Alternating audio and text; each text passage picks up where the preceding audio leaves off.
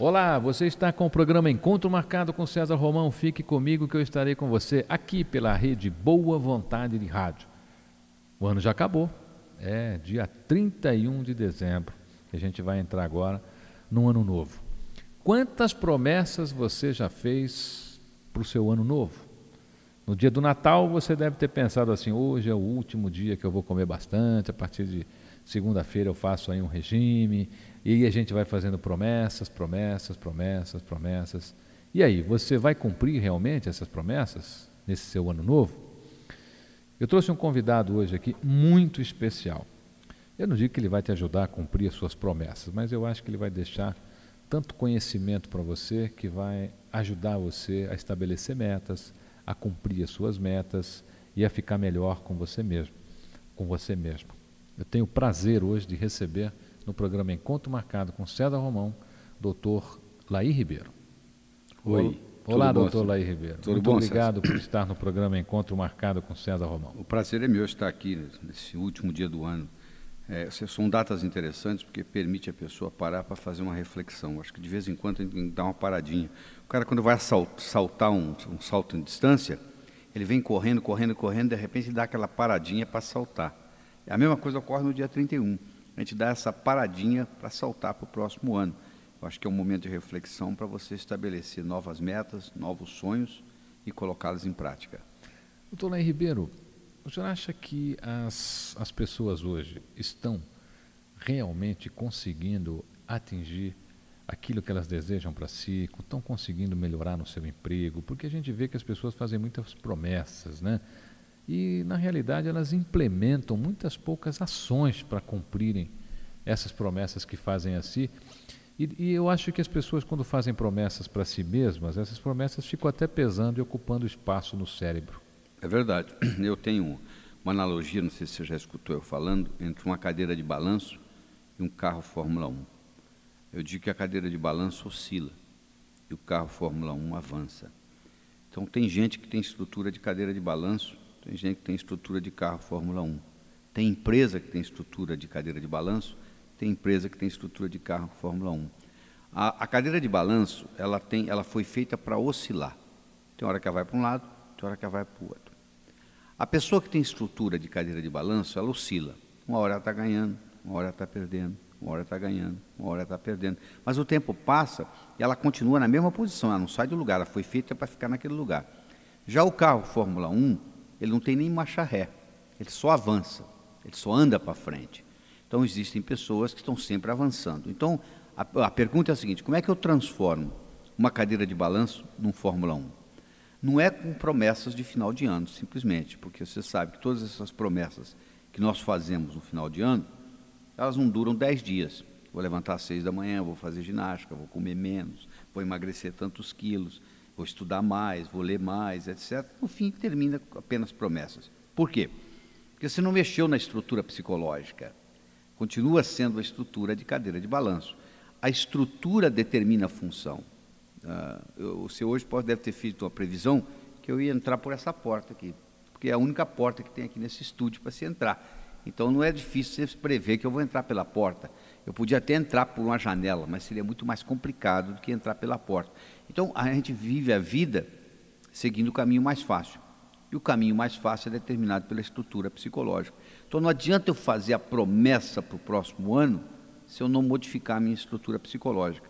A boa notícia é que a nossa estrutura psicológica é linguística. Do mesmo modo que nós fomos criados linguisticamente, nós podemos ser recriados linguisticamente. Então, por exemplo, no meu caso, por exemplo, da autoestima, você pode melhorar a sua autoestima recriando-se linguisticamente.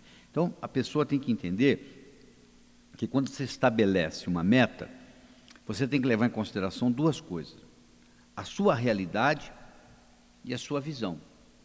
Se você só se concentrar na visão, não adianta. Você quer ir para Paris, essa é a sua meta. Só que você não sabe de onde você está saindo.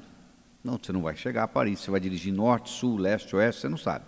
Então você tem que saber onde você está, que é a sua realidade, e você tem que saber onde você está indo, que é a sua visão. A sua realidade, você não precisa gostar dela, você não precisa explicá-la, você não precisa justificá-la, você precisa observá-la. Então a situação é o seguinte: eu estou 30 quilos acima do meu peso. Então essa é a minha realidade. Eu não preciso de explicação nem justificativa por que, que eu cheguei. Eu não preciso nem gostar desses meus 30 quilos a mais. Qual é a minha visão? A minha visão é estar 30 quilos a menos. Eu agora tenho dois pontos de apoio. Eu tenho a realidade e tenho a visão. Aí dá para trabalhar. Então, toda vez que você fizer uma promessa de final de ano, você tem que levar em consideração essas duas coisas. A sua realidade, que muita gente esconde. Eu tenho pessoas que chegam ao meu curso, eu já tive uma senhora que disse assim, doutor Laí, a minha relação com meu marido não é tão ruim assim. Ele só me bate duas vezes por semana. E a minha vizinha apanha cinco vezes por semana. Ela faz a comparação com o pior. Né? Ela fez o referencial dela, era a vizinha que apanhava cinco vezes por semana. Então, na cabeça dela, no coração dela, ela tinha um relacionamento até razoável. Quer dizer, ela estava dando uma de, de avestruz. Ela não queria nem ver a sua própria realidade. É difícil você melhorar um relacionamento de uma pessoa dessa, porque ela não vê nem a própria realidade, ela nem sabe que ela está tá indo mal. Então, primeiro tem que se conscientizar que o relacionamento dela não está bom já que ela está apanhando duas vezes por semana, não tem nada de bom nisso. Aí ela tem que concentrar no que ela quer. A maioria para aí, concentra no que não quer. É, no meu livro Sucesso Não Ocorre Por Acaso, você deve lembrar, eu tenho uma frase que eu digo assim: se você se concentra naquilo que você não quer, em vez de se concentrar naquilo que você quer, é como se você estivesse dirigindo um carro olhando pelo retrovisor. Você sabe de onde você está vindo, mas você não sabe para onde você está indo. Porque muita gente concentrando no que não quer, na realidade está olhando para o passado. Ah, se você fizer as decisões futuras, baseando-se na sua história, você apenas, o futuro vai ser uma repetição do passado. Você tem que fazer decisões futuras não baseando-se na sua história, mas sim baseando-se na sua imaginação. Quer dizer, procurando imaginar coisa que ainda você não vivenciou. E aí sim você estabelece metas que vão fazer rupturas dos paradigmas que você vive. Doutor Ribeiro, o senhor está lançando um novo livro chamado Autoestima, Aprendendo a Gostar Mais de Você. Sim. O brasileiro se gosta pouco? Eu acredito que sim, César. Eu acho que nós brasileiros, desde a época da colônia, nós, e depois dessa classificação de país de terceiro mundo, país em desenvolvimento, o brasileiro se considera inferiorizado em comparação ao mundo em geral. É, aliás, isso não é só o brasileiro, é o latino como um todo. E o Brasil, predominantemente, isso prejudica muito, porque se você não tem uma autoestima boa, se você não gosta de você, ninguém vai gostar de você. Eu mostro nesse livro aí, Autoestima, Aprendendo a Gostar Mais de Você, que a nossa autoestima ela se manifesta em cinco áreas da nossa vida. Ela se manifesta na nossa saúde, nas nossas finanças, na nossa vida social, na nossa vida profissional e no nosso relacionamento. Então, por exemplo, na nossa vida profissional, eu digo o seguinte: você tem que dar uma nota de 1 a 10 para a sua profissão. Por exemplo, se você ganhasse um milhão de dólares na loteria, você ia continuar fazendo o que você está fazendo? Se a resposta é sim, você dá 10 para a sua vida profissional. Você está totalmente congruente com o que você está fazendo. Se você está contando os dias para aposentadoria, você dá nota 1, sinal que você não gosta do que você faz. Quem gosta do que faz não está contando os dias para se aposentar. Então a pessoa vai dando nota, ela dá uma nota para a saúde, ela dá uma nota para o trabalho, ela dá uma nota para o relacionamento, ela dá uma nota para a amizade, para a vida social, ela dá, e assim ela, ela faz um somatório e ela tem uma ideia de onde que ela está com relação à autoestima. Eu digo o seguinte, o Ayrton Senna, ele se tornou ídolo mundial com seis segundos de diferença, não sei se você sabe disso. Se você pegar todas as vezes que o Ayrton Senna tirou o primeiro lugar e fizer uma média, e pegar quem tirou segundo quando ele tirou primeiro e fizer uma média, e já foi feito isso no computador, a diferença é de seis segundos. Seis segundos fizeram do Ayrton Senna um ídolo mundial. O que, que eu quero dizer com isso? Se você tiver uma autoestima que está operando em 70%, e você fizer com que ela opere em 72%, uma diferença de 2% pode fazer uma diferença enorme no resultado uma pequena diferença no desempenho traz uma diferença tremenda no resultado. Então, às vezes, uma, uma melhorazinha que você dê uma coisa fundamental, isso pode, no efeito dominó, criar um efeito enorme, gigantesco no resultado. Então, à medida que você melhora a sua autoestima, você vai melhorando isso. Eu mostro no livro que, do mesmo modo que a nossa autoestima foi criada linguisticamente, ela pode ser recriada linguisticamente. E esse livro veio de uma forma bem interessante, porque, na realidade, eu, eu, você sabe, você até já teve a oportunidade de fazer uma vez, eu tenho um seminário sobre autoestima.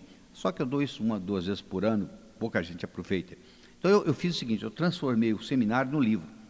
Esse livro hoje ele tem, ele tem inclusive os exercícios todos. Todos os exercícios de um seminário você vai ver a segunda parte do livro, tem muito exercício bonito.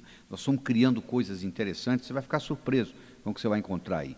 E criamos exercícios que às vezes eu nunca nem nunca tive a oportunidade de usar no Brasil, porque não apareceu a oportunidade ainda, apesar de eu ter muitos cursos diferentes, você sabe, sempre as pessoas querem a mesma coisa, o sucesso não ocorre por acaso, é a comunicação, é a prosperidade. Apesar de eu ter preparado muita coisa, eu tenho pouca oportunidade de entregar isso, porque sempre o pessoal quer a mesma coisa.